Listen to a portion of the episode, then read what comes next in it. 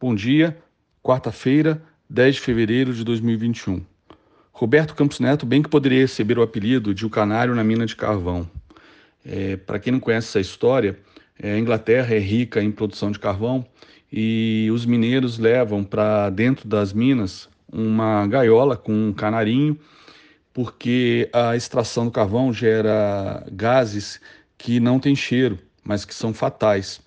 Então, é, o canário serve justamente de um alarme, porque ele é o primeiro a morrer quando tem a produção desses gases. E aí, nesse caso, os mineiros é, saem aí da mina, né, correndo para evitar também a sua morte. É, por que, que eu estou associando o Roberto Campos Neto ao canário na, na mina de carvão? Porque aparentemente agora ele é o único de todo o governo que realmente está emitindo fortes alertas é, com relação ao que já é dado como certo. Mais do que isso, já é uma certeza é, que é o auxílio emergencial sendo é, liberado aí dentro de poucos dias. Ontem, num webinar é, em inglês, ou seja, para investidores estrangeiros, para o mercado internacional, ele disse com todas as palavras: abre aspas, um novo auxílio sem lastro fiscal produzirá o efeito contrário, com impacto na dívida e contração econômica.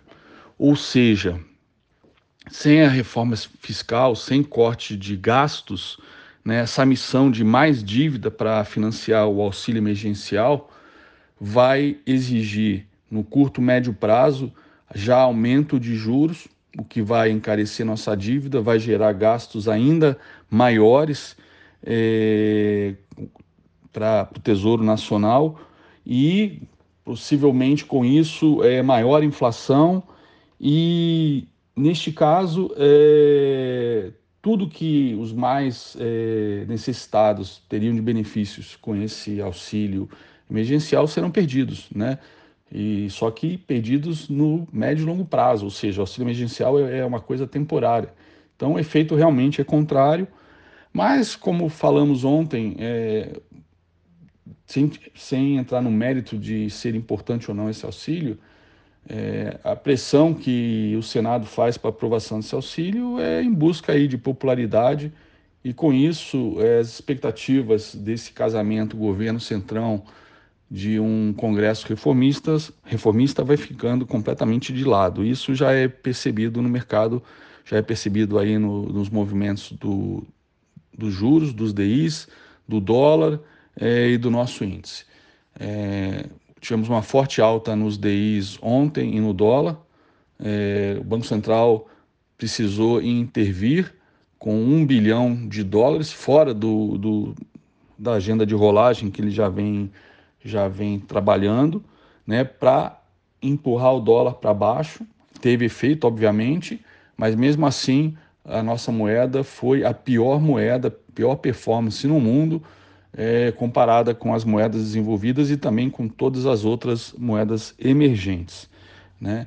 Então, esse movimento do dólar é, claramente é um sinal do mercado e o Banco Central também deu o seu sinal fazendo essa intervenção ontem, né? A é, intervenção não deixa de ser punitiva para o mercado que está apostando contra, mas é chover no molhado, não, não tem muito o que fazer.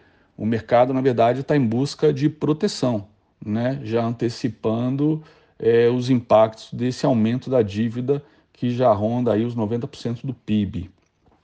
Né? É, o próprio Paulo Guedes já jogou a toalha, pede, e já pede uma nova PEC de guerra, que contém uma cláusula de calamidade pública, justamente para poder gerar esse crédito extraordinário, né, que furaria o teto.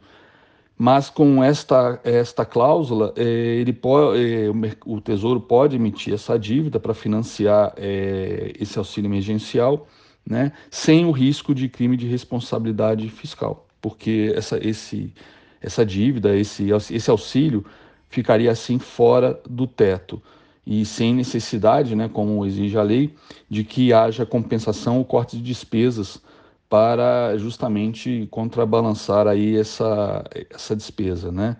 É, e ainda então, incluindo aí um desculpa, ainda estão incluindo um Conselho Fiscal da República, né, para monitorar isso. É, e assim a gente vai, vai caminhando, né? É, parece que, como eu falei ontem, estamos vivendo o eterno dia da marmota aqui no Brasil. O auxílio vai ser de para 32 milhões de pessoas e será de três meses e 200 reais, tá? É, o presidente do Senado, o, o Rodrigo Pacheco, insiste na aprovação imediata desse auxílio, né? E está sinalizando apenas que tem um compromisso aí de fazer uma reforma fiscal no futuro, esse futuro que nunca chega, né? Para nós brasileiros, o Brasil do futuro, o país do futuro que nunca chega. Hoje deve ser votada a autonomia do Banco Central, mas isso, na minha opinião, não vai fazer preço algum, porque não muda absolutamente em nada agora no curto prazo. É, num cenário de reformas, com certeza isso seria super interessante, ajudaria a, a, um movimento de otimismo, porque realmente mostraria todo um comprometimento é, é, político do governo, do Congresso com reformas. Mas como é, a sinalização é exatamente o contrário, uma autonomia é, aprovada hoje, agora, na situação que nós, nós nos encontramos, não faz preço algum, não afeta absolutamente nada. É, lá fora, o mercado deu uma parada aí é, no rally, que já vem vindo há vários, vários dias por conta aí da certeza da aprovação de um pacote de estímulos de 1,9 trilhões de dólares. É, petróleo também é, vem vindo num rally de vários dias, hoje sobe um pouco menos.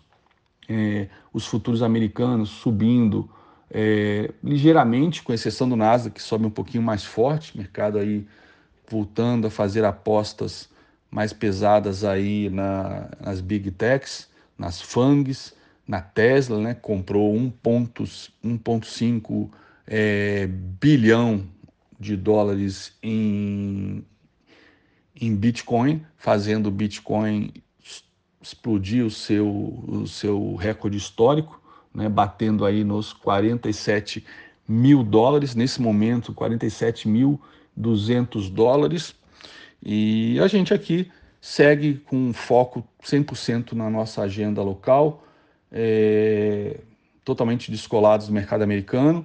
Petrobras, mais um dia de quedas, né? Petri 4 caiu ontem 2%, menos 2,03%, Petri 3 caiu menos 2,60%, sempre caindo mais forte que a PN justamente ela também é a, que é o carro-chefe das ADRs da Petrobras lá na, na, bolsa de Nova York. Então, com isso, o cenário também é para a Petrobras, com ingerência do governo, gerando fortes ruídos, falta de transparência. É, a Petrobras não consegue surfar essa forte alta do petróleo, que já sinaliza é, que vai testar aí nos próximos dias o barril do, do WTI testar os 60 dólares o barril. Valor esse que o Brent já superou semana passada. Então, esse é o cenário que nós nos encontramos. Muito boa sorte para todos vocês. Nos encontramos amanhã para mais um podcast.